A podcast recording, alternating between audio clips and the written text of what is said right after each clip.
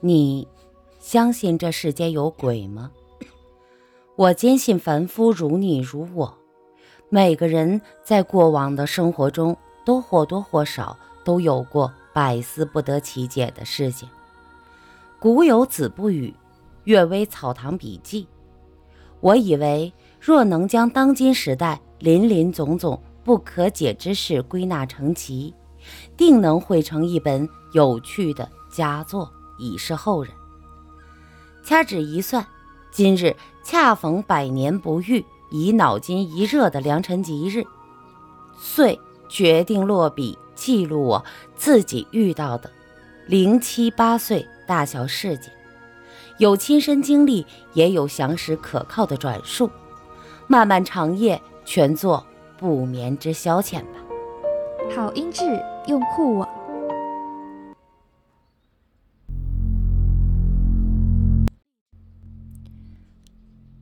好久讲故事啊，也没有用背景音了。这两天有人给我提说：“小小姨妈，你加个背景音吧。”我为什么不爱加背景音？我觉得加上背景音了之后，我我有一种正在录书的错觉，你知道吧？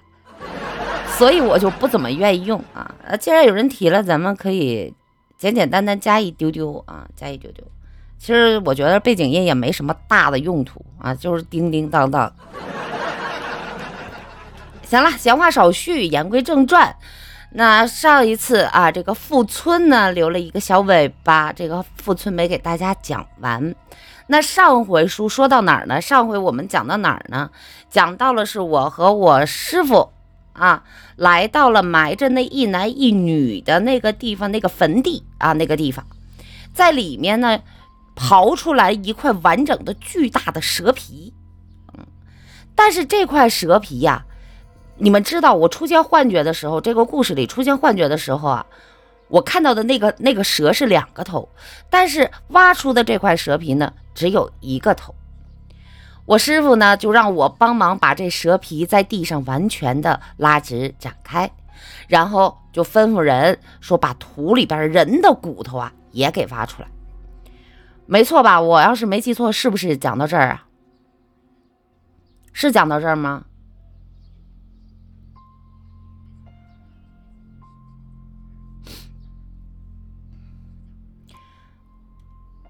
是哈，那咱们就接着讲啊，说这骨头，这人的骨头啊，被刨出来了。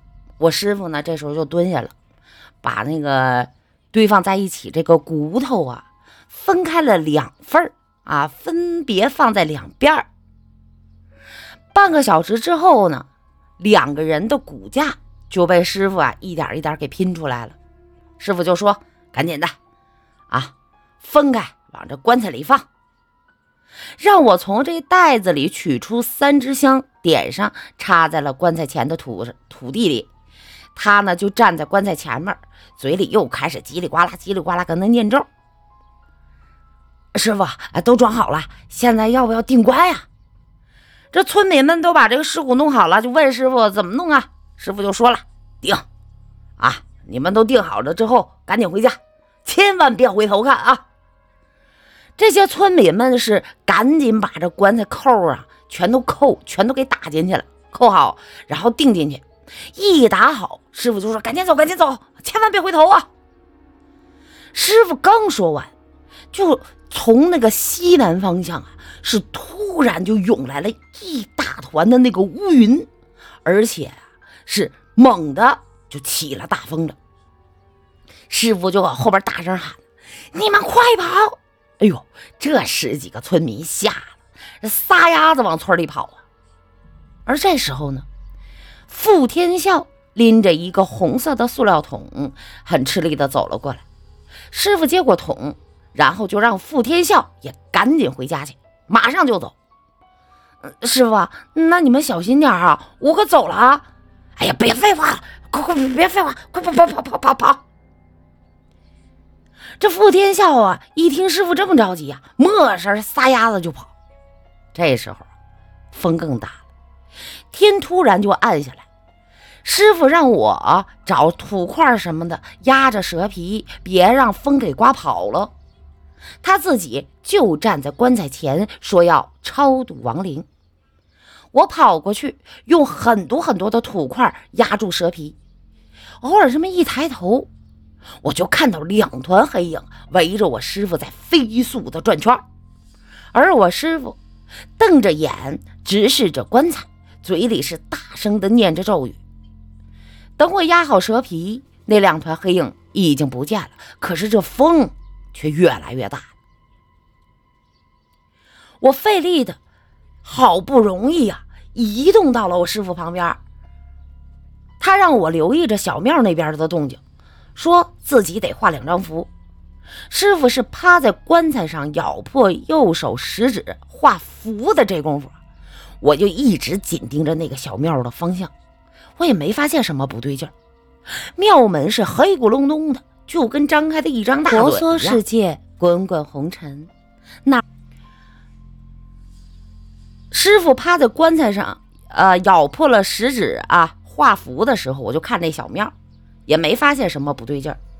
这庙门呢，就是黑咕隆咚的啊，也看不着什么，有一种让人心惊胆战的感觉。突然，我先前听到的那种就很多人哭啊、喊啊那个声啊，再一次响了起来。同时呢，一团模糊的灰色的影子。从这庙里就冲出来，朝着我们就过来。师傅，师傅，好像有东西过来了！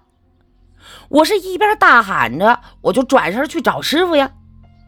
就在这时，师傅的符也画好了，听到我喊呢，是赶紧拎起那个水桶就往蛇皮那边跑，一边跑一边让我赶紧蹲下。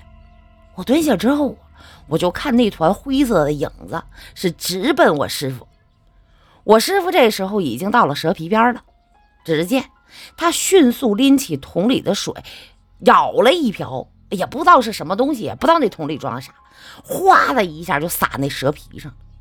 我就感觉周围这气流好像突然就往后退了，但是很快呼一下又涌上来。师傅接着又舀起桶里的东西啊，往往那个蛇皮上面撒。一撒上去，我就感觉这个气流啊，这气体呀，再一次就往后退，如此次如此啊，就是反复了很多次。小子，快过来！师傅往桶里看了一眼之后，急迫的喊我过去。我站起身，冲到师傅身边，师傅马上把桶递给我，让我赶紧啊跑到庙里去，把桶里的东西呢倒进神像后边地板的凹槽里。说是凹槽下边应该就是蛇妖的老巢了。师傅，那你呢？我得引开蛇妖啊！快去！师傅，哎呀，别说了，快去！师傅推了我一把，然后他念着咒，开始往林子深处跑了下去。一股气流啊，是嗖的一下就追着师傅下去了。我也来不及多想，拎着水桶就往这个小庙方向是拼命的跑。冲进小庙之后，我迅速爬到神台上，并转到了这个神神像的后边，发现这地板上确实啊有一个是凹陷的地方，中间还有个小缝。我拎起水桶，就把里边的液体是一股脑的就往这缝隙里边灌呢。那个液体吧，有点像血，很粘稠。庙里突然这哭喊声啊，更大了。我赶紧就从这个神台上面跳下来。就在这时，神像就开始摇晃起来。我又没声跑出小庙后，转身我就盯着这小庙看。这小庙啊，也跟着在摇晃，而且是越来越厉害晃的。过了不到一分钟，轰的一声，剧烈摇晃的这个小庙竟然倒塌了。后来呀。我喊上了傅天笑和其他村民，在林子深处的一条小沟里找到了师傅。师傅是浑身都是擦伤，衣服啊被扯的就跟叫花叫花子似的。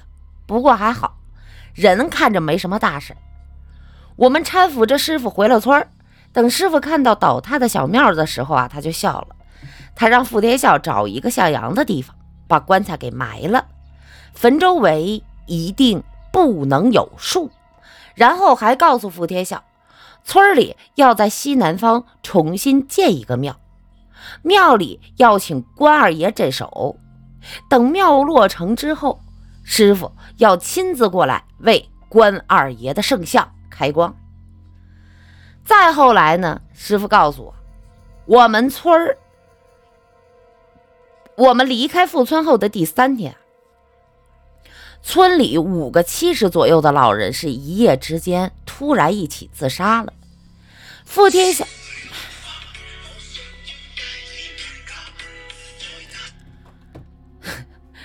太太坎坷了。傅天笑因此啊，专门又找了我师傅。师傅就说呀，没事儿啊，这是他预料之中的，还说这以后村子里就会平安无事了。我问过师傅。我说：“为啥五个老人会一起自杀呢？”师傅就说：“呀，一切都是因果，做过的罪孽迟早都是要还的。”再问原因，师傅却闭口不答了。好了，这个就是富村的结局啊，太坎坷了，就就就讲了这么一小段，太坎坷了，坎坎坷坷的，终于把它讲完了。